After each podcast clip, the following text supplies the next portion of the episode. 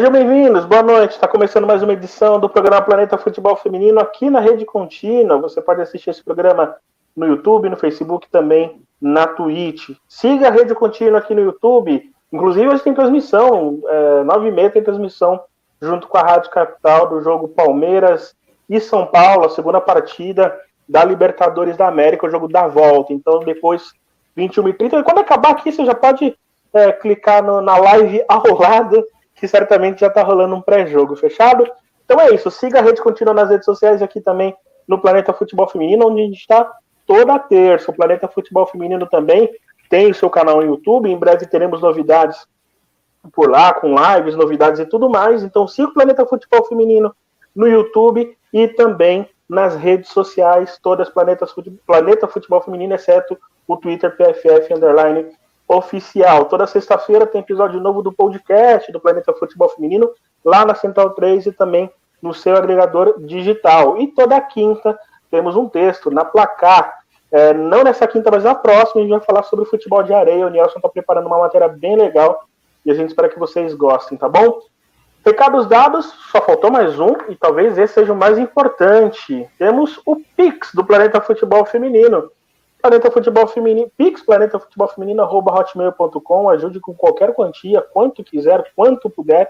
Se não puder, não tem problema, pode ajudar a gente compartilhando é, as, os nossos posts sobre esse Pix. Fechado?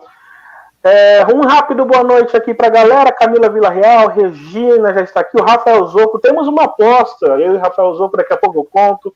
Marcelo Soares, Luiz Felipe, Raniel Medeiros, Chacal Dias, todo mundo, boa noite, gente. Sejam bem-vindos.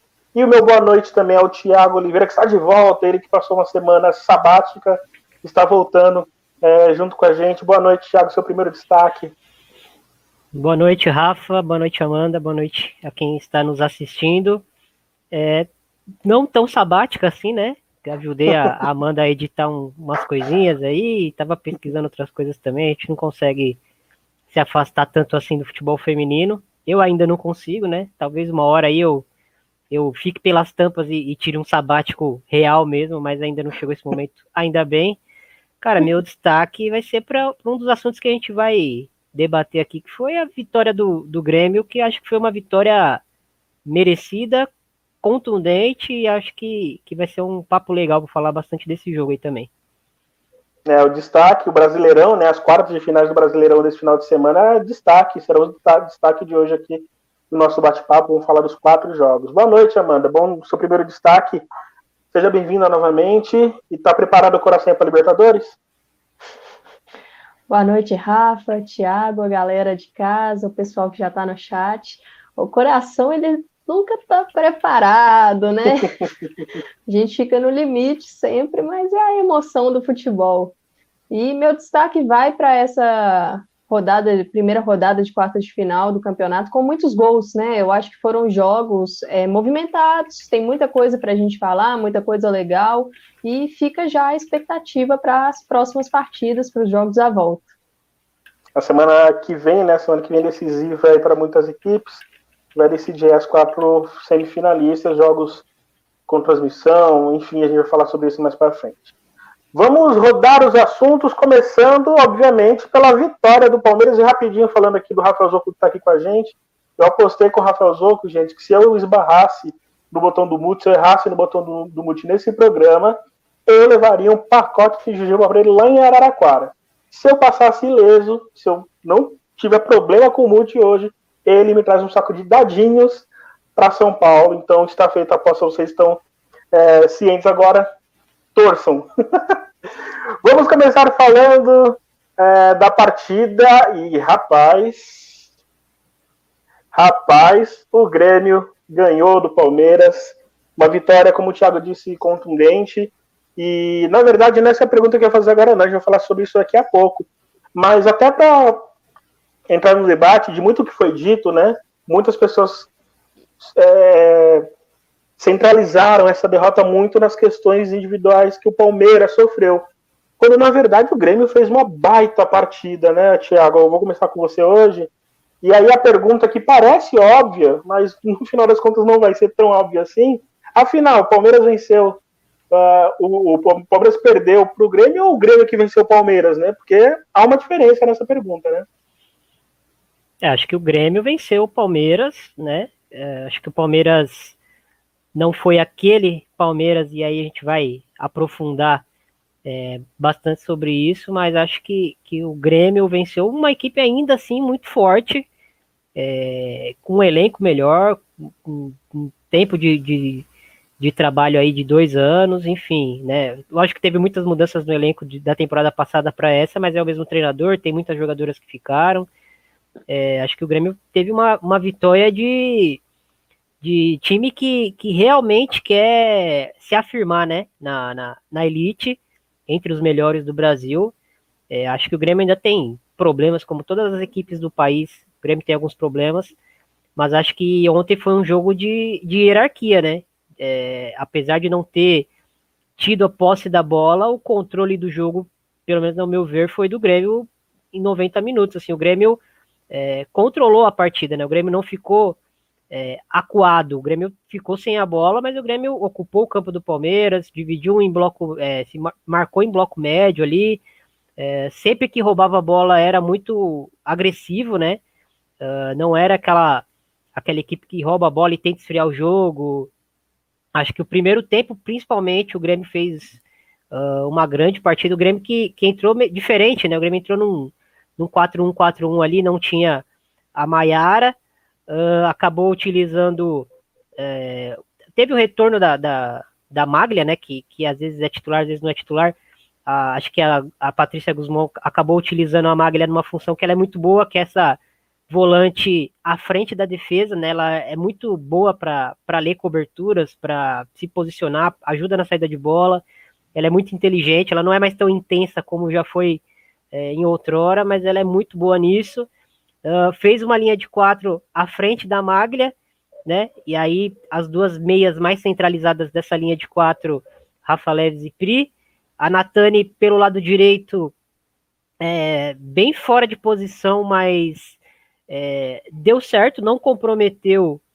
E aí depois até ouvindo uma a entrevista coletiva da, da Patrícia Guzmão pós-jogo, ela citou que ela tinha né, a opção da, da Eudemila, que estava voltando, tinha a Gabizinha, mas ela optou pela Natane por ser uma jogadora mais física e por entender que o Palmeiras é, é uma equipe que vence muitos duelos físicos e ela quis dar uma encorpada na equipe com a, colocando a Natane ali naquela posição. A Natane não fez uma grande partida, mas é, realmente ela foi efetiva né, por ali. O Palmeiras pouco criou por aquele lado em alguns momentos, quando o Grêmio roubava a bola, ela conseguiu participar da, da, da fase ofensiva, não com a qualidade que a gente espera ainda dela, né? Mas. E ela também estava fora de posição, então a gente tem que dar um, um desconto. Mas ela participou bem.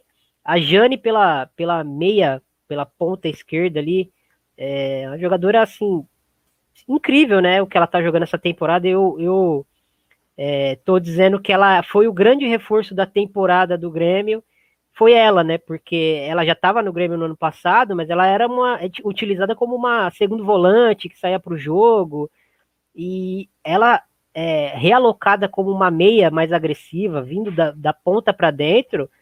É, ela é uma jogadora que está muito, muito bem essa temporada, participa do primeiro gol, ela vem participando de muitos gols da, da equipe, ela é a principal válvula de escape quando a equipe rouba a bola Acho que ela é a primeira opção que, que a equipe busca em velocidade, é ela. É, não que ela seja só isso, né? Ela é uma jogadora que, que consegue trabalhar curto é, com muita velocidade, ela é muito dinâmica. E, é, aliás, o, o, o, quinteto ofensivo né, do, do Grêmio é muito dinâmico, né? São jogadoras que não são velocistas, mas são muito móveis, muito ágeis. Uh, a bola circula muito rápido quando passa pelo pé dessas jogadoras. A Laís é, vem sendo uma centroavante que, que, quando participa da finalização, vem participando com alguma competência, já tem seus gols aí no campeonato, e mas principalmente por ser uma jogadora muito mais agressiva, né, do que a Natani foi nesse começo da temporada. Então ela pressiona a saída de bola, ela briga por bola no alto, ela aperta a zagueira, ela briga é, em velocidade, faz disputas de velocidade, enfim, ela incomoda a, a, a linha adversária o jogo inteiro e, e ajuda a largar um pouco essa entrelinha para essas jogadoras mais ágeis, mais móveis e mais técnicas conseguirem jogar. É, eu não sei se a gente vai entrar no Palmeiras já, Rafa, ou não.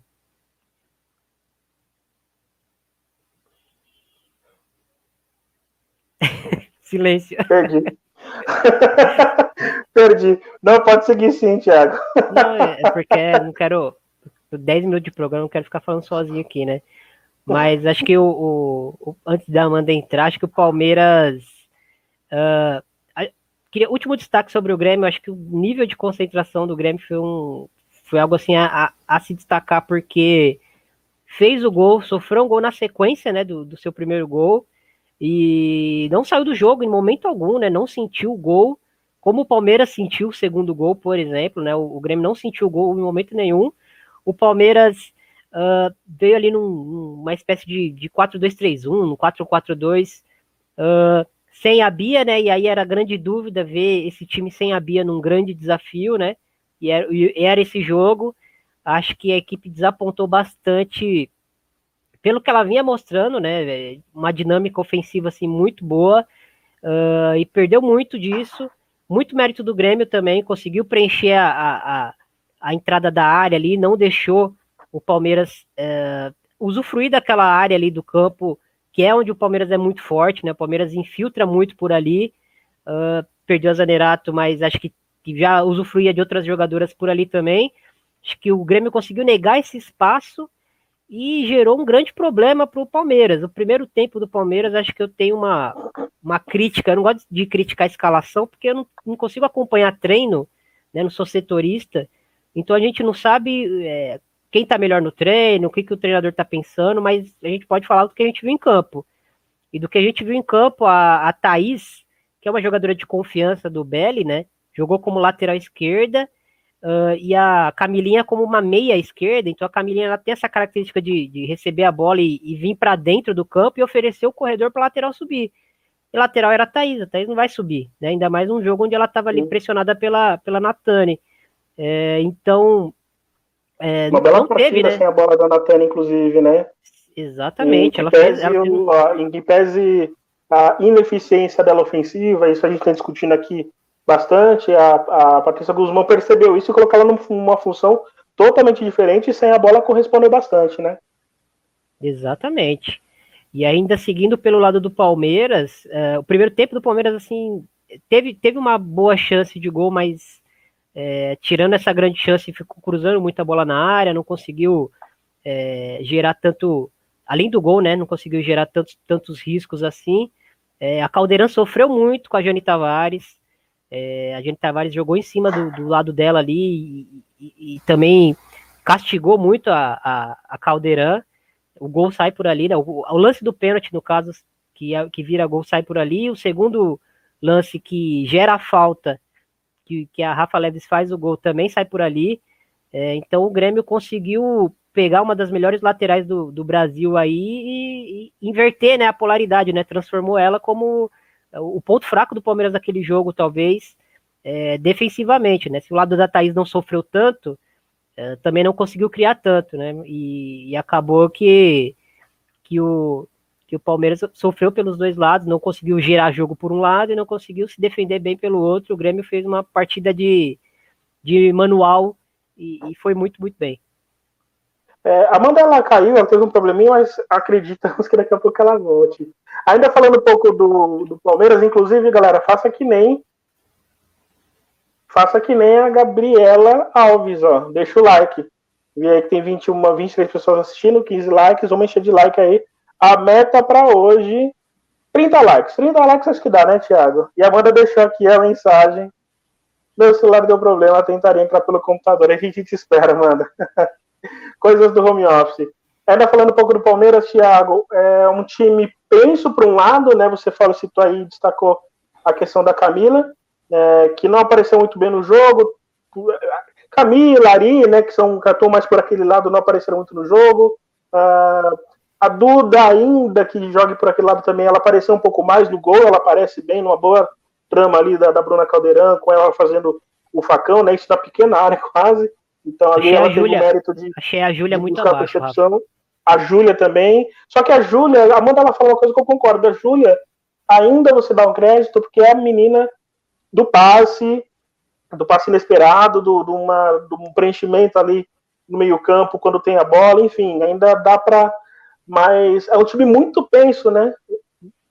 Maria e Bruna Caldeirão, assim, o tempo inteiro, e ainda assim sofreram um bocado com a Gisele, né? Que a Gisele, convenhamos, defensivamente, até pelo porte físico dela, não é o, o ideal, né? Eu vou aproveitar que a Amanda entrou, é, e aí vou passar para a Amanda já.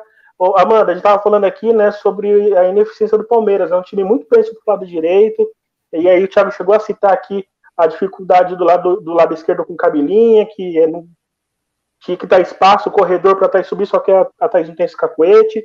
A Ari também, que para aquele lado não jogou bem. A Júlia Bianchi, a gente fez um parênteses aqui.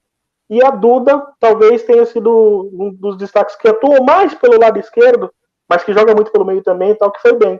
E aí do lado direito a gente só viu Bruna Caldeirão e Maria, as principais chances do Palmeiras foram para aquele lado, embora ainda assim elas tiveram bastante dificuldade, né? Isso aí, primeiro pedir desculpa aí pro pessoal que meu celular, tipo, travou do nada, desligou do nada, mas acontece.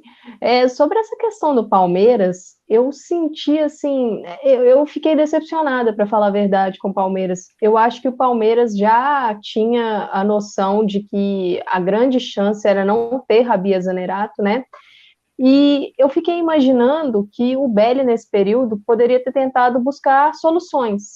Eu tenho certeza que ele deve ter buscado, mas eu não vi essas soluções na partida de sábado contra o Grêmio.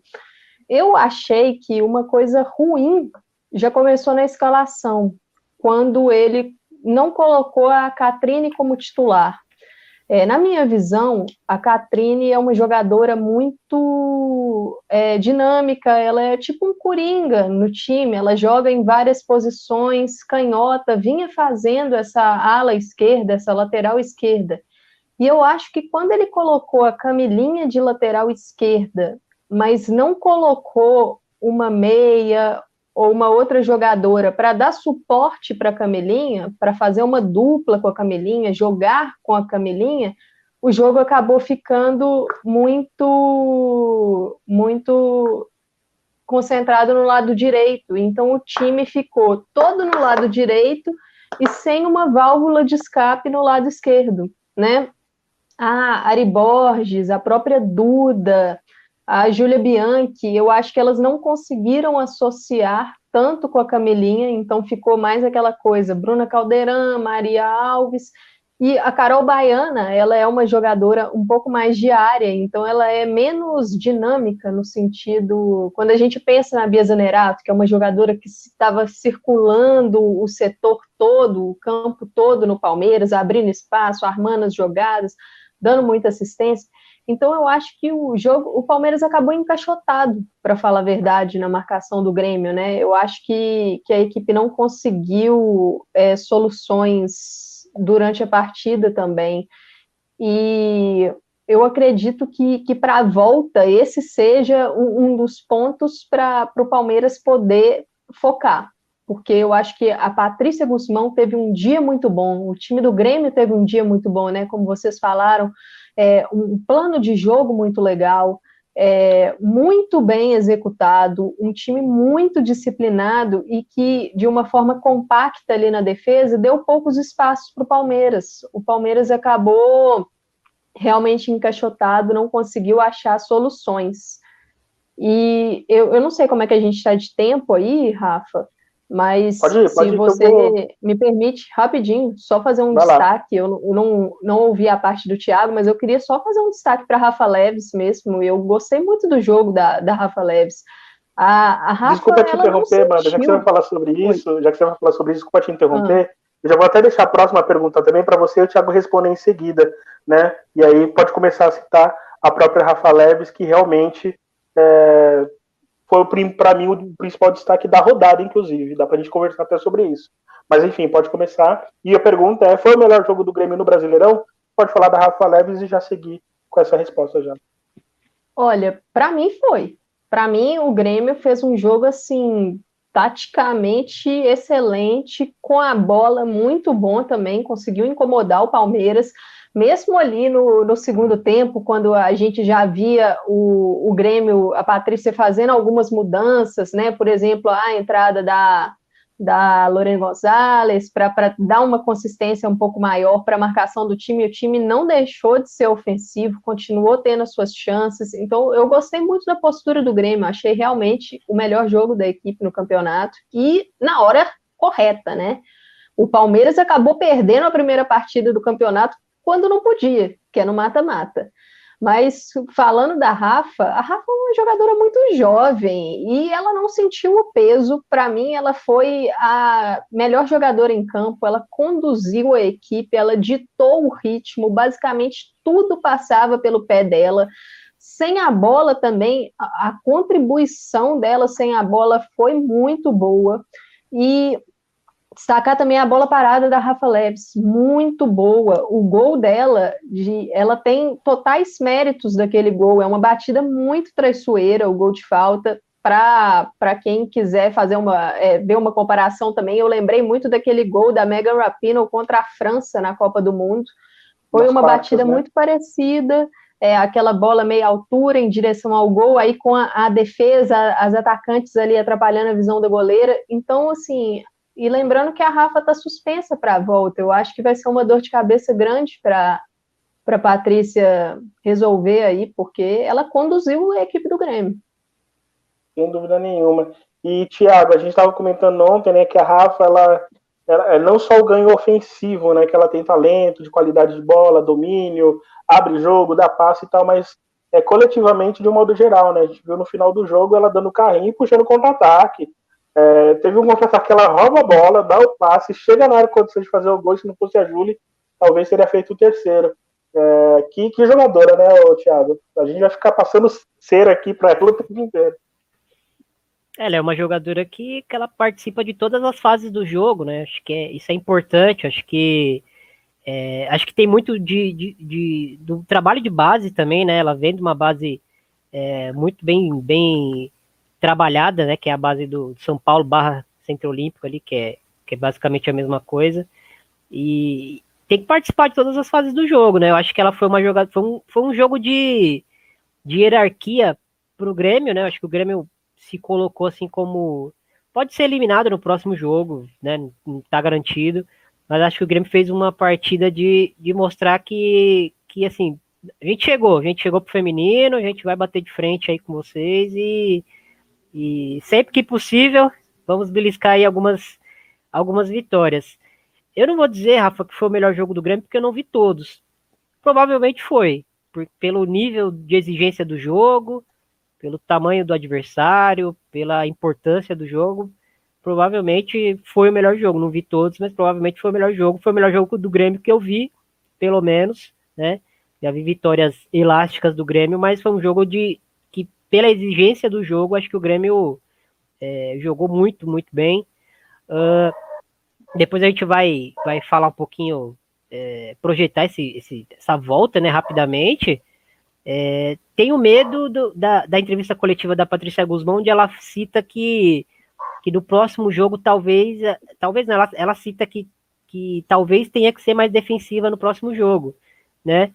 Uh, e aí a gente já remete àquele primeiro Palmeiras e, e, e, Grêmio da primeira fase, onde o Grêmio tentou ser defensivo e tomou quatro no primeiro tempo. Sim. O Grêmio não é uma equipe que contra-ataca bem, contra-ataca, né? Que sai da, do, da sua área e vai até a área adversária em velocidade. O Grêmio é uma equipe que rouba a bola no meio-campo e tabela em velocidade até chegar no gol. São coisas diferentes, né? Uma equipe rápida e móvel. Não é uma equipe, não, não tem velocistas no elenco do, do, do pelo menos na equipe titular né, do Grêmio, você não vê jogadoras velocistas como, por exemplo, a Portilho, que dá uma, arran uma arrancada de 30 a 40 metros carregando a bola, uma Adriana, é, uma própria, uma Zanerato. O Grêmio tem jogadoras de tabelas rápidas, né? Então, para você jogar tão longe do gol adversário, você tem dificuldade se você não tiver esse tipo de jogador. O Grêmio tem jogadoras móveis, rápidas, para tabelas rápidas. Então, o Grêmio precisa roubar a bola no meio-campo ou perto da área adversária para conseguir usufruir desse tipo de ataque. Né? Se, se recuar muito, uh, a, a, a Jane não vai conseguir fazer o jogo dela, a Rafa Leves não vai conseguir fazer o jogo dela, A Pri, perto da área defensiva, ela não é uma jogadora de imposição física, então você uhum. vai começar a dar espaços que você não, é, não vai querer dar para esse Palmeiras, que ainda assim é uma equipe muito perigosa. E aí a gente, como o Thiago bem lembrou, né, naquele jogo, a Patrícia teve algumas escolhas muito ruins, né? Três zagueiras, meio campo lento, é, enfim, a Pribac jogando num lado que não é comum, onde que ela não tem lateral, tanto né? combate. Né? De lateral. Isso, uhum. jogando de lateral, enfim, foi uma escolha bem, bem ruim. Bem o Thiago disse, né? Quando ela fala isso, de tentar mudar um pouco para recolher um pouco o time, talvez dá, se, se, preocupe um, um, pouco, mas eu entendo também, né? Acho que ela tem plena ciência do que foi aquele jogo. Lembrando rapidinho um recado rápido, hoje às 21h30 é, segunda, segunda partida das quartas de final da Libertadores, Palmeiras e São Paulo, transmissão da Rádio Capital, e também aqui no YouTube da Rede Contínua com José Silvério, o pai do gol. Ele mesmo ah, vai tá. narrar, então quando acabar, você pode ir para a live do lado e você vai ouvir. Fala, Thiago. Rapidinho, é, não tem Rafa Leves e não tem Laís no jogo de volta. A Laís, dois, exato. São dois, dois desfalques aí importantes a gente considerar que o trabalho que a Laís faz também, né? A Rafa Leves a gente já falou bastante. É, uhum. Que é o que a Natane ainda não conseguiu fazer na temporada. Tem qualidade, tem capacidade para fazer, mas ainda não fez, né? Então talvez uhum. seja, seja, o jogo aí para a Natane é, mostrar o futebol dela também. Algumas mensagens rápidas aqui. O Marcelo Souza, desde o início do campeonato, que o Belli não roda o elenco do time do Palmeiras. Ele poderia ter colocado a Bia e a Rafael no banco para ver como o time iria reagir à ausência dela. Só que aí entra aquela história, né, Marcelo? Ele já tinha data, ele já tinha um prazo de validade da Bia no Palmeiras, né? Então, acho que ele usou o máximo que pôde, assim como a Rafa também. A Rafa Eu acho que um acordo que... também, Rafa. Eu acho hum, que era um acordo falar. também de, de, de dela atuar, né? Chegar, é, delas atuarem o máximo possível antes da Olimpíada. Hum. Acho que era um acordo que existia ali. Eu acho que no caso da Rafa, o Palmeiras acho que até tinha um, uma espinha dorsal defensiva não fez tanta diferença, assim, obviamente que a Rafa tem uma qualidade incrível, mas a defesa não, o grande problema do Palmeiras, vamos combinar. Embora no primeiro gol do Grêmio, né, a cobertura que a Agostina dá ali, enfim. A Gabi, ela manda, na última, falando da Amanda, né, na última live você disse que o Palmeiras sentiria mais a falta da Zanerato do que da Rafa, por considerar que o Palmeiras tinha um sistema defensivo consistente mesmo sem ela. Você ainda mantém essa visão? Que é que eu acabei de falar agora, né? A Rafa talvez. Eu até respondi problema, né? aí para ela nos comentários, né? Já que o é, nosso tempo está apertado. Respondeu. Bom, vamos passar para o segundo jogo. Daqui a pouco eu leio mais comentários na medida do possível. E lembrando novamente, 9h30, Libertadores, aqui na Rede Contínua e Rádio Capital, Palmeiras São Paulo, transmissão com narração de José Silvério, pai do gol. É... Bom, na segunda partida tivemos Santos e Ferroviária. E a pergunta que fica, porque eu vi o pessoal muito empolgado, inclusive eu também, porque eu estava vendo o jogo com outro tipo de visão, né? Estava trabalhando e vendo o jogo sem, sem volume, sem nada. Mas depois assistindo o jogo e conversando com os meninos, eu cheguei a essa conclusão também. Então, não parece ser tão óbvio essa pergunta. Então, vamos para o de primeira de hoje, primeiro. O de bate pronto de hoje. Bate pronto para quem não conhece, né? O Amanda tá tendo probleminha ali, eu já sei, eu sei como é que é isso, Amanda. Fica tranquila. Era um bate-pronto ali na, na câmera dela. Na câmera dela. o bate-pronto de hoje eu vou começar com o Thiago, e se a Amanda puder voltar a tempo, ela responde, mas vamos lá. É, a partida entre Santos e Ferroviária, Thiago, cheia de gols, cheia de reviravoltas e tudo mais. Ela foi? Foi uma, uma partida uh, onde o planejamento de jogo das duas equipes foi mal executado, pelo menos na minha visão. Ok, boa essa. Amanda, mesma pergunta para você. A partida entre Santos e Ferroviária foi? Foi um entretenimento, assim, com muitos gols, mas quando a gente olha taticamente, foi bem problemático. Então, vou começar com você, Amanda. É, eu estava comentando com. Quando a gente faz as pautas, a gente fala bastante sobre os jogos e tudo mais. E eu estava trabalhando e vi o jogo no mudo. E a, a percepção que eu tinha era assim: estava focado no trabalho, mas olhava para a TV lance do, da Ferroviária. Olhava pra TV, gol do Santos. Olhava pra TV, gol da Ferroviária. E lá e cá, não sei o quê. Então eu não tive como ver, mas depois vendo com calma e ouvindo as conversas ali, realmente, tá, taticamente foi um jogo pobre até, né? Certo... Não, pobre eu tô exagerando, mas foi um, um jogo abaixo do que a gente pode esperar das duas equipes, né? Sim, e eu acho que o Thiago falou bem que os planos parece que eles não foram executados da forma como se imaginou cada equipe, né? A gente percebe que a ferroviária, na, nas lives anteriores, né?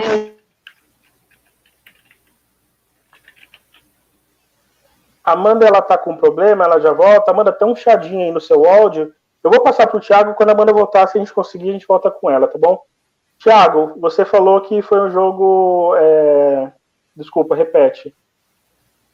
Nem eu lembro exatamente o que eu falei, mas basicamente foi um jogo onde, onde o planejamento. Isso, é, o planejamento não, não foi bem executado. Mas concordo, Sim. foi entretenimento puro, né? Quem gosta de gols, foi um jogo cheio de, de, de lances de emoção.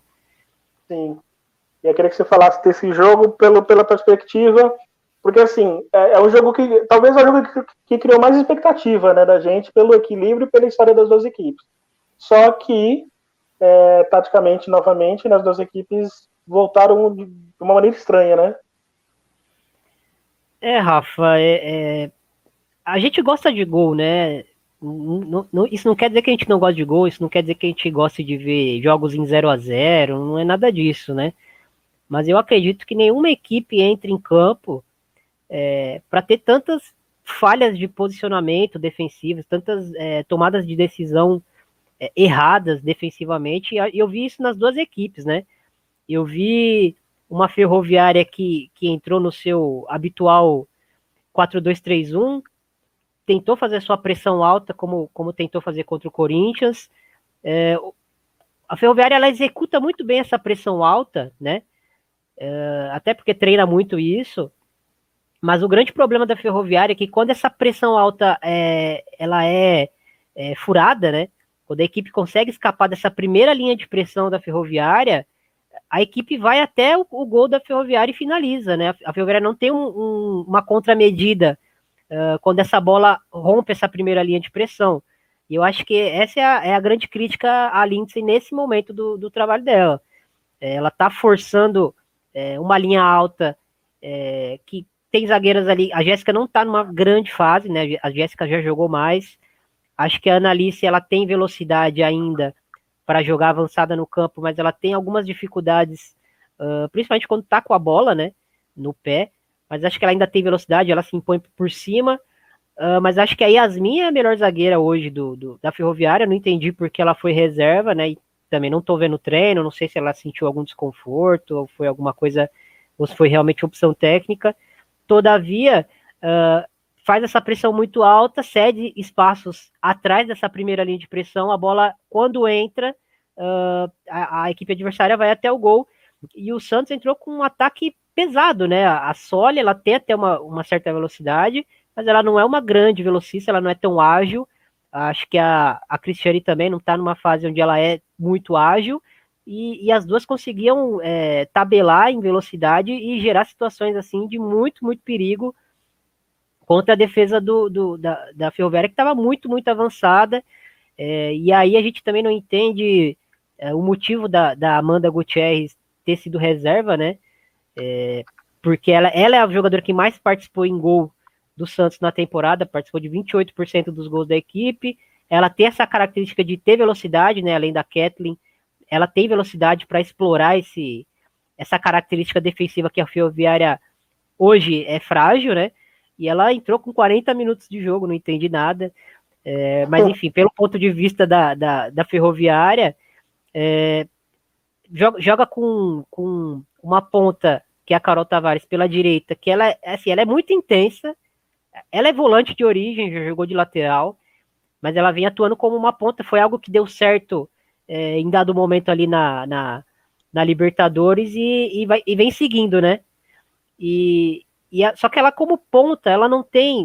Uh, ela não tem tanto refino técnico, por exemplo, para dar o último passe, apesar dela estar tá participando é, até ativamente assim da, das jogadas de ataque, mas ela não tem esse refino técnico para achar esse último passe, mas principalmente para finalizar. A gente vê muito a bola do jogo caindo no pé dela e ela finalizando para fora, em cima da goleira, até porque ela não tem é, ela não foi trabalhada como uma ponta, como uma atacante na carreira dela. Ela se tornou agora num, num, num, momento de contingência, digamos assim, né? Da ferroviária.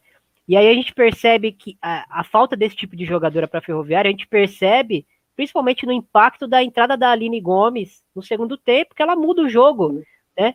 É, é, é uma jogadora que, que a Ferroviária tem carência, né? É, trouxe a, a Graciela é, a Graciela Paraguaia, que não, ainda não chegou a jogar, é, mas assim, a Lurdinha não vem conseguindo ser essa jogadora né, agressiva, ela tenta, mas parece que, que ela não tá conseguindo ainda emplacar, não ser essa jogadora intensa pelos lados, não tinha a Aline Milene, e aí uma jogadora de 16 anos entra no jogo e traz essa característica de agressividade pelo lado que o time da Ferroviária tá precisando tanto, né? É, a Aline Gomes, ela recebia a bola, começava a carregar e a, e a Bia Menezes ficava maluca, porque ela tinha muito campo para explorar. Né? A gente falou pela, da fragilidade defensiva da Ferroviária e a fragilidade, fragilidade defensiva do Santos também, é, durante todo o campeonato, mas nesse jogo ficou muito, muito visível.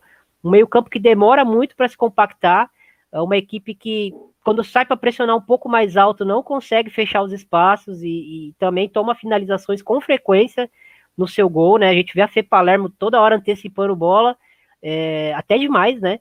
E é uma equipe que não, não tem um meio-campo leve, é um meio-campo bem pesado, uh, tenta, tenta fechar os espaços, mas não tem essas jogadoras com essa característica, né? A, a Brena é uma jogadora de bola no pé, e ela não é tão física no sentido de preencher espaço, né? Ela não é intensa. Ela tem imposição física, mas ela não é intensa, ela não cobre tanto uma faixa tão grande do campo. A Eriquinha é dinâmica, mas ela não tem posição física e, e, também defensivamente ela não entrega tanto. E aí você vai, a Júlia também, é uma característica bem parecida com a da Brena. É, e aí você vai olhando as jogadoras que o, que o Santos tem à disposição, e o Santos não tem hoje é, essa jogadora que preenche os espaços para proteger a equipe defensivamente. Talvez seja a Bia Menezes que vem jogando lateral esquerda, que é essa volante, né? É, mas aí também, talvez por um, por um elenco que não foi tão bem planejado, né? Muitas lacunas defensivas, muitas opções de ataque e nem todo mundo consegue jogar. É, e, e, o Santos é, sofreu muito com isso, né? E aí, quando entrou uma jogadora com agressividade para aproveitar esses espaços, né? E, e, um contra um da, da Aline Gomes, que foi muito, se provou muito forte nesse jogo, ela gerou muitos, muitos problemas pro, pro Santos. O Thiago deu um panorama aí, Amanda, e é, eu acho que a atuação do Santos ela passa muito. A gente já tinha visto o jogo contra a Portuguesa, né? Onde que o Santos venceu e tudo mais, mas demonstrou ali algumas fragilidades. Da mesma maneira que vimos o jogo contra o Corinthians, né? Que até os 10 primeiros minutos a Ferroviária teve boas chances, mas já se mostrava a fragilidade, a liberdade que o Corinthians tinha no meio de campo, a facilidade que o Corinthians tinha para chegar na, na área da, da, ferroviária, enfim. É, já era um presságio, principalmente o jogo da ferroviária, já era um presságio de que as duas equipes voltaram com dificuldades, né? E aí, retomando sim, sim. que você tinha falado no começo. Desculpa aí novamente, galera. Uhum. E o Thiago, eu acho que ele, ele matou muito bem o assunto do, da questão tática, né? Do problema tático que, que eu falei, falando da, das defesas das duas equipes, né? E eu, eu acho que essa volta, ela, ela acaba sendo difícil, né? A gente tem esse tempo para poder trabalhar, mas voltar de um tempo é, longe do, dos campos não é tranquilo. E temos que lembrar também que o trabalho da Tatiele está no começo, né? Ela chegou pouco tempo, logo antes né, dessa pausa olímpica. Mas eu só queria pontuar aqui, é, coisinhas rápidas. Eu acho que a linha ofensiva do Santos poderia ter tido um pouco mais de atenção para poder aproveitar mais esses espaços que a Ferroviária dava. É, eu vi o Santos ficando muito em impedimento, né? É, questão de, de, desatenção mesmo. A zaga da Ferroviária dando os convites na bola em profundidade e as jogadoras do Santos acabando perdendo o time da jogada. Outra coisa que, que eu observei também, a questão das substituições da Tatiele ali no segundo tempo, eu acho que elas não surtiram tanto o efeito que a treinadora esperava, e eu acredito que o Santos acabou perdendo força no meio campo. Com isso, a equipe foi é, sucumbindo aos poucos, né, perdendo o domínio e a ferroviária, com essa entrada da Aline Gomes, que foi um acerto da Aline de Camila, foi montando ali e tendo mais chance, mais volume, né? Mas é, é, isso, eu acho que é um, é um talvez o duelo mais equilibrado, né? Eu acredito que está tudo aberto para o jogo de volta, né? É uma, é uma vantagem muito boa da Ferroviária, mas está aberto. E esse, como a Amanda disse, né? Eu, eu honestamente, depois do jogo, eu espero, eu espero bastante eh, desse jogo, porque virou um clássico, né? Virou um, um, um jogo que a gente espera mesmo pelo que ele foi, pelo que foi gerado nos últimos anos, né? Ferroviária elimina do Santos, criando rivalidade e tudo mais. É, mas é fato que essas duas equipes tiveram dificuldades aí para voltar depois desse ato, né? Óbvio, são dois jogos apenas, mas já dá para a gente ver um pouquinho do que aconteceu. Vamos para Corinthians e Havaí, e no domingo, né, o Corinthians venceu por 4 a 1 porém, aí jogou mais do que se esperava, né, Amanda? Eu, honestamente, fiquei, assim, positivamente surpreso. É bem verdade conforme os gols do Corinthians foram saindo, né, a equipe, até pela questão é, interna que passa também, foi sentindo aquilo. Daqui a pouco eu falo uma informação que teve, inclusive, mais cedo, e vou falar aqui também sobre isso. Mas o Havaí fez o que deu até onde deu, né? Sim, sim, exatamente, Rafa. Eu acho que foi um jogo muito competitivo do Kinderman. A equipe começou muito bem no jogo, bem postado ali na defesa, né, criando problemas para a criação corintiana e conseguiu até abrir o placar num, num, lance que o Kinderman tem todos os méritos, porque utilizou bem da, da jogada pela lateral, aproveitando o Lelê também no ataque, e eu achei que o Corinthians falhou, né? Foi uma falha coletiva ali do sistema defensivo. O Kinderman começou realmente muito bem o jogo, é, travando o, o, Corinthians, travando os duelos ali no meio-campo, né? Travando a, aquela criação com a Andressinha e com o Gabi Zanotti. E aí o Corinthians passou ao quê? A olhar mais para a jogadora que desafoga, que é a Gabi Portilho. A Gabi Portilho foi entrando aos poucos no jogo, foi fazendo as suas jogadas individuais, uma movimentação muito interessante da Jennifer, que, que é uma atacante muito promissora. Eu gosto muito da Jennifer. Eu acho que ela, ela se posiciona muito bem. Às vezes faz os gols dando um toque na bola, mas ela vai muito além de ser essa atacante que, que dá um toque só na bola. Ela gera jogo, né? O detalhe daquele gol que o Corinthians marcou, que ela faz uma tabelinha com a Portilho, foi uma jogada muito inteligente. E eu acho que ainda sofrendo a virada, o Kinderman continuou fazendo um, um jogo bom um jogo competitivo, mas aí os erros foram é, matando a equipe aos poucos na partida, né? A equipe foi sucumbindo aos poucos. Aquele gol que eu não me lembro quem que foi que deu o passe para trás, que, que acabou gerando aquele gol do Corinthians, que a zaga toda parou, né? Eu acho que ali ficou um indício, tipo assim, parece que o Kinderman desistiu da jogada. E, então, acho que a equipe acabou desconcentrando um pouquinho, né? E o Corinthians é um time que não costuma perdoar esse tipo de falha, né? Outro, outro problema que a gente até tinha falado na, na live da semana passada, quando você joga com o Corinthians, que é uma equipe que tem um potencial de ataque muito bom, cria muitas oportunidades, é uma equipe que, que te pune, você não pode perder as oportunidades como o Kinderman perdeu com aquele pênalti, né? Foi uma, uma cobrança ruim, e o Kinderman poderia ter mudado o cenário do jogo ali naquele momento, né, voltado a incomodar mais, e a partir dali a coisa degringolou mesmo, né? Sim, eu estava colocando aqui uma imagem que o Thiago enviou e me enrolei todo, como se não bastasse. Mas enfim, vou colocar aqui, Thiago, é, a Amanda falou agora há pouco, né, do, do Corinthians é, são um time que cria muitas chances, e não foi diferente, criou bastante chances de fato. É, o Corinthians de, é, demorou para engrenar nesse jogo especial. E outra coisa, de todas as equipes que a gente viu até agora, foi a equipe que voltou melhor, que apresentou mais novidades? E vale lembrar que o Corinthians perdeu duas peças importantes, além da Paulinha também, que era ali um, uma reserva de luxo do Corinthians também, né? É, o Corinthians ele perdeu jogadoras importantes, mas ele é, a todo momento o Corinthians teve essas jogadoras, elas tiveram rodagem, né? Essas reposições, digamos assim, até porque a, a, Jennifer, por exemplo, rodou muito no campeonato quando a Gabi Nunes não pôde jogar e tá aí mostrando a qualidade dela. A Portilho entrou muitos jogos é, no brasileiro, alguns como titular, mas ela teoricamente era a reserva, né? Da, da Adriana ou da, da Crivellari, e aí quando ela vem para o time titular, ela vem nessa grandíssima fase dela aí, já estava muito bem, né? Sempre entrava muito bem. Então acho que o Corinthians é, fez o que o Palmeiras não fez, né? preparou a, as substitutas. Lógico que eu acho que também seria muito difícil ter uma substituta à altura da, da, da Bia Zanerato pelas características e, e pelo, pelas questões físicas dela também, né? Tem, acho que tem pouquíssimas jogadoras no Brasil que conseguiriam emular algo parecido com que a com que a Bia Zanerato faz, mas aí já é outro assunto. É, acho que o Kinderman, uh, primeiro ponto, assim, você até conversando com, com o Rick, né, assistindo um jogo do Corinthians, acho que foi no mata-mata do Brasileiro do ano passado, não lembro contra quem, que, que a equipe estava até fazendo um bom jogo contra o Corinthians, mas a bola parada ofensiva do time era muito, muito ruim. E aí o Rick soltou a, a frase para mim assim: é, você, não, você não pode é, sonhar em vencer o Corinthians com a bola parada tão ruim desse jeito, né? Você tem que ter uma bola parada qualificada para enfrentar o Corinthians, porque é uma das oportunidades que você vai ter para atacar. E o, o Kinderman teve uma bola parada muito, muito mal feita, muito mal executada. Uh, as zagueiras iam para a área, a batida nem chegava na área, ficava caindo naquela rede por trás do gol. Não sei se estavam tentando bater fechado demais. Uh, não, não rolou, né?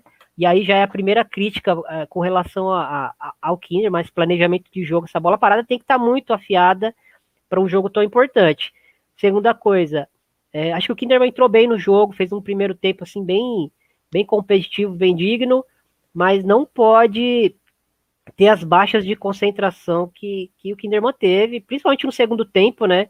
Quando o Corinthians é, vira ali, vai para o intervalo ali vencendo, e, e, no segundo tempo a gente vê é, o Kinderman errando é, coisas que não estava errando no primeiro tempo, lógico, também pelo gás, pela pressão de ter que vencer, porque sabe que aqui em São Paulo é muito difícil enfrentar o Corinthians, uh, mas é, aquele, aquele terceiro gol lá na, na acho que o, o Kinder, a, eliminação do Kinderman foi não foi nem no pênalti que a Gabi perdeu, é, mas foi no gol naquele passe errado, acho que foi da Camila, é, quando ela dá o passe errado, mas ela ainda tá na jogada né? Porque ela dá o passe errado na Adriana, mas ela ainda tá na jogada. Tanto que a jogadora que faz o gol tá do lado dela, que é a Vicky Albuquerque, né? Elas estão juntas no lance. E aí ela larga, ela larga a jogada, e a Vicky vai pra área, e aí a, elas fazem dois contra um contra a goleira, né? Aí é sacanagem, gol de churrasco. É, assim, tá difícil, mas pode abandonar uma jogada daquela de maneira alguma, né? Não pode abandonar aquilo, é não tenho nem palavras para descrever. E a Camila é uma grandíssima zagueira, acho que era uma, uma das melhores do país. É, mas você não pode fazer aquilo de maneira alguma num, num jogo desse tamanho, né? Mesmo que tivesse 4, 5 a 1 você não pode fazer um negócio desse. Acho que, que foi algo muito grave que aconteceu, assim, olhando para o que aconteceu em campo, Rafa. É, vamos passar para o jogo de São Paulo, mas antes só falando né, sobre uma situação em relação ao Kinderman, né? Hoje a Andriele Zambonin a Adele Zambonin é assessora de imprensa da, do Kinder, não sei se ainda é, né, mas ela já teve né, esse tipo de contato com o Kinderman. Ela, ela tweetou hoje falando que o Havaí Kinderman encaminhou à Federação Catarinense um ofício desistindo da participação no campeonato estadual dessa temporada. O Havaí Kinderman, em virtude das sérias dificuldades financeiras vividas pelo clube, o foco da, da continuidade da equipe é no Brasileirão e também a Libertadores, que vai acontecer em novembro, novembro, setembro, enfim, em breve, vai acontecer em breve, e isso aí coloca algumas dúvidas em relação à continuidade até da própria, do próprio Kinderman na, na próxima temporada. A gente espera que realmente não seja tão grave assim. Eu tinha colocado uma tela aqui, o Thiago está colocando aí novamente. É, Amanda, baseado nisso aqui, a gente estava falando do Corinthians, aí já vou passando para o São Paulo também, mas se você quiser comentar alguma coisa em relação a ele, fica à vontade. O São Paulo venceu o Inter, mas demonstrou algumas fragilidades, né, com a dificuldade de decidir um jogo, né, de decidir de vez um jogo assim, como o Inter também, né?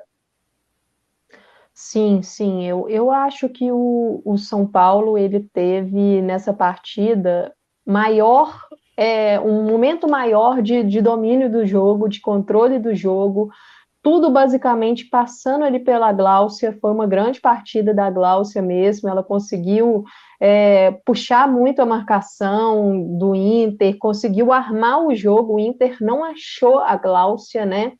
E eu acredito que o Internacional, ele não conseguiu ter o controle no meio porque a bola não parava no meio.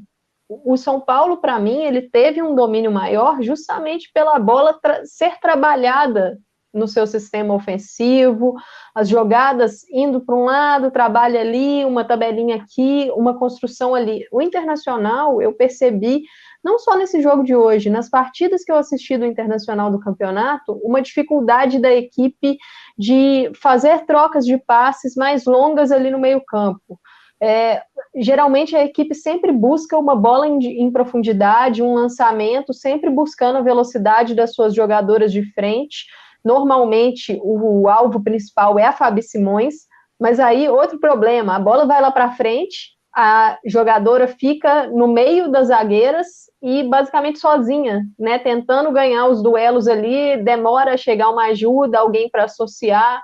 Então, esse jogo ele, ele me mostrou muito isso. Eu acho que o São Paulo, para mim, ele igual você falou, Rafa, de, de não ter conseguido decidir o jogo, São Paulo poderia ter aproveitado melhor é, as, as, os espaços defensivos que o Inter estava dando nas pontas. O Inter que entrou com uma lateral esquerda improvisada, que era a Xaxá. A Xaxá ela é uma ponta, uma atacante, normalmente. Ela entrou ali pelo lado esquerdo, e eu acho que o São Paulo, muito pela ausência da Carol, infelizmente estava lesionada, a Jaque, que começou no banco porque não estava 100%, né? A gente viu isso na transmissão é, do, do Sport TV, que eu vi pelo Sport TV, eles mencionaram isso lá. E eu acho que o São Paulo conseguiu agredir pouco ali, não, não agrediu bastante quanto poderia. E na segunda etapa, a entrada da Jaque, ela solucionou problemas para o São Paulo. Ela conseguiu ali nos duelos individuais já, já um pênalti com a Bruna Benítez, que eu acho que foi mal na jogada, né? Um pênalti uhum. bobo que ela cometeu, né? E a Jaque já conseguiu esse pênalti. O São Paulo teve outras oportunidades, teve outras chances. E eu vou ser sincera com você, mesmo que não tivesse tido, o jogo estava controlado. Não, o, o, mesmo que o São Paulo não tivesse tido chances de fazer mais gols ali, ele não poderia ter levado aquele gol no final. O jogo estava controlado, a equipe, para mim, foi uma partida belíssima da Lauren no, no sistema defensivo, muito, muito boa e não é novidade. Né? A Lauren faz um brasileirão muito bom. E o São Paulo teve, assim, acho que cinco, sete minutos ali de desatenção no final da partida, de displicência até de prender a bola no ataque, né, de uma forma melhor, e acabou levando um gol que deixa o jogo totalmente vivo, né, a partida está com, completamente viva, São Paulo tem uma boa vantagem, conseguiu vencer fora, venceu no Beira-Rio, mas o jogo está vivo. E, Thiago, até naquele momento depois do gol do Inter, né, e até aproveitando aqui, ó, um dos dados que me chama a atenção, contra-ataques com chute. E o São Paulo tem o melhor índice aqui. O São Paulo vai jogar em casa, mas ainda assim é uma arma, tendo a Carol, por exemplo, é uma arma a favor do São Paulo. E outra, é... naquele momento depois do gol, o São Paulo teve chance de ampliar, né? Tava muito melhor o São Paulo no início do segundo tempo, né? É, o São Paulo, teoricamente, podia ter matado o, a eliminatória na, nesse jogo, né? Podia ter feito um 3 a 0 assim. Acho que que a gente respeita muito o Inter, mas eu concordo, estou muito alinhado com todas as questões que a Amanda trouxe, principalmente sobre a, a parte ofensiva, e a gente tra traz estatísticas e, e começa a pesquisar e ver que realmente é, se comprova. Eu vou aproveitar que está na tela e vou explicar rapidinho, e aí a gente continua o debate. Mas aqui a primeira coluna, que é a coluna verde, ataque posicional. Ataque posicional é quando você enfrenta uma equipe organizada defensivamente. Ela está com, com as suas linhas defensivas é, fechadinhas e você precisa criar espaços para conseguir atacar e finalizar. E aí, nesse quesito, Palmeiras, Corinthians são equipes é, muito boas. O São Paulo é uma equipe competente nisso também, está entre as três melhores. Uh, mas o São Paulo realmente se destaca no contra-ataque. É uma equipe que, quando contra-ataca, tem 30% de, de, de êxito, de eficiência. Né? É um índice muito alto, né? É, você não pode dar campo para Carol, para Jaque, para Mica, para a própria Gláucia, que não é veloz, mas ela tem um arranque curto muito bom e ela tem o passe, né? E principalmente a Duda, né? A Duda é um trator, né? A Duda, se, ela, se você chegar junto com a Duda na bola, você não vai ganhar a bola da Duda. É muito difícil, porque ela é muito forte. Tem técnica, tem força. Aquele gol de esquerda dela foi um negócio impressionante. É, chama atenção ali, só rapidamente, a bola parada da Ferroviária, que é, vem sendo muito efetiva, né? 51% de eficiência é, é um negócio assustador. É, mas trazendo de, de novo de volta aqui pro, pro confronto, acho que o Inter vai ter que fazer um jogo que o Inter não fez ainda no campeonato para conseguir vencer o São Paulo. A não ser que o São Paulo jogue muito, muito abaixo, né? Uh, a não ser que, que essas falhas de concentração do São Paulo, que geralmente acontecem no final do jogo, só se isso acontecer 60, 70 minutos, né? O São Paulo entrar completamente desconectado do jogo, vai ser muito difícil. O Inter é uma grande equipe, tem grandes jogadoras, sentiu muita falta da Juliana, é, gerou muito, faltou gerar jogo ali no meio campo, né? A, a Jennifer não conseguiu suprir a ausência da, da, da, da, Juliana, que faz muito o que a Jenny fez no final do jogo, né? Que é entrar na área para finalizar, né? A Juliana faz isso três, quatro vezes por jogo, finaliza muito da entrada da área também. É, ele é uma meio campista completa, que né, fez muita diferença. Acho que São Paulo sentiu falta da Carol, como a Amanda citou. É, mas quando a, a Jaque entrou em campo, acho que, que deu uma, uma, uma, equilibrada, a gente voltou a ver aquele melhor São Paulo da fase ofensiva, né? Algo muito próximo daquilo, porque ela tem outra dinâmica, ela é, ela é inteligente, ela abre espaços para a Duda entrar, ela tabela com a Glaucia, ela vem carimbar a bola é, e sai em velocidade, então ela gera muita confusão na defesa adversária. A Naná é uma jogadora que tem físico, que tem velocidade, mas que não tem as mesmas leituras que a Jaque tem hoje, né? Então acho que, que quando a Jaque entrou, melhorou muito o time de São Paulo nesse quesito. É, e acho que é isso, Rafa. Não tá ganho, né? Esse gol do, do Inter dá um gás pro, pro, pro Inter é, voltar vivo, né? Pra, pra eliminatória. Mas vai ser um jogo muito difícil, quando a gente imagina que, que o Inter vai ter que jogar é, com, com, a Bruna Benítez é, avançadíssima no campo, porque vai ter que buscar pelo menos o, o igualar o resultado. E o São Paulo tem o melhor contra-ataque do país, então né, vai ser algo muito difícil. Uh, vamos ver o que, que, o, que o, o Maurício Salgado vai preparar para esse jogo, mas geralmente ele vem com mais do mesmo, né? E o Inter vai precisar preencher a área ofensivamente, algo que não conseguiu ainda nesse ano. Muito bem. É, o jogo de, da volta vai ser às 11, né? Às 11 no domingo.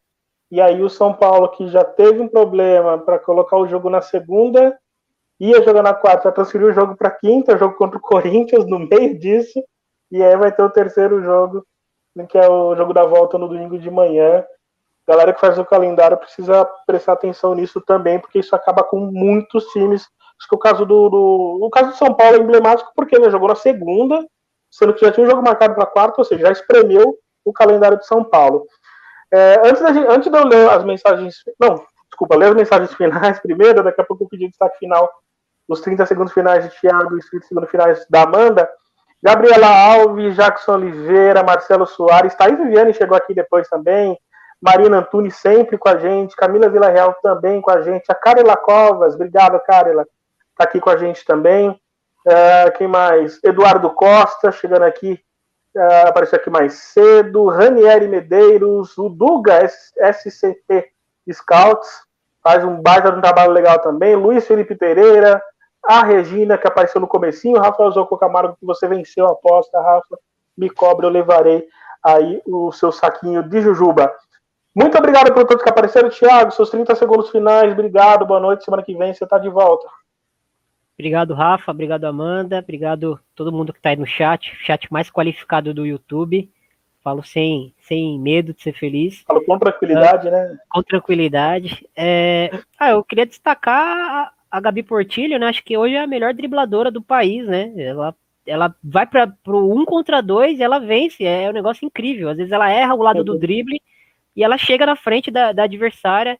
Tá numa fase incrível, né? Acho que meu último destaque é esse aí, pra gente ficar bastante de olho aí na, na Gabi Portilha aí, nessa sequência dela como titular do Corinthians agora. Show. Amanda, seus 30 segundos finais. É, boa noite, obrigado. Semana que vem estarei te enchendo o saco novamente aqui nesse programa. Boa noite aí para todos, né? E uma honra novamente, pedir desculpa aí os problemas técnicos, né? E o meu destaque é para são nós temos três jogos com diferença mínima de gols, um gol só de diferença, lembrando que que se tivermos essa diferença mínima, ao contrário, teremos pênaltis. E só um destaque final aqui para uma jogadora de cada duelo, Gabi Portilho, Rafa Leves, Lauren, e aí eu destaco a Aline Gomes, mas faço aí um asterisco também para Amanda Gutierrez. Todas essas jogadoras bem jovens aí, né, de uma geração que está vindo do Brasil, então vamos ficar de olho nesses nomes aí no futuro. E o Rafael Zoco jogou aqui no começo, viva Aline Gomes. Gente, obrigado por quem apareceu. Completamos uma hora daqui a pouco. Se você é palmeirense, é São Paulino, fica aí, vai ter uma live, já tem uma live já rolando no canal da Rede Contínua. É o pré-jogo, né? O pré-jogo para Palmeiras e São Paulo, jogo da volta. No primeiro jogo 1 a 1 o segundo jogo vai ferver. O São Paulo tenta manter um, um tabu de nunca ter perdido o Palmeiras. O Palmeiras tenta quebrar esse tabu e seguir na Libertadores. Um jogão de bola com a narração de um dos melhores, ou se não o melhor do rádio, José Silvério, em parceria com a Rádio Capital. Então fica aqui também, você que quer acompanhar, pode ir para a live do lado, que daqui a pouco começa o jogo e todas as emoções dessa partidaça. Lembrando, Sexta-feira, episódio novo do, do podcast Planeta Futebol Feminino, agora com a Mari Pereira, também com a gente. Eu, Helene entrevistei a Mari Pereira, estreou na semana passada, então já está lá nos agregadores digitais último episódio, também no feed da Central 3. E quinta-feira, sem ser essa outra, texto novo na placar. Semana que vem a gente volta às 20, mesmo horário, já com as semifinais definidas e muito assunto para a gente debater. Fechado? Eu sou Rafael Alves, estive com o Thiago Ferreira e Amanda Viana. Um grande beijo para vocês. Semana que vem a gente volta. Valeu, gente. Obrigado mais uma vez. Até a próxima. Valeu, Tchau. galera. Valeu.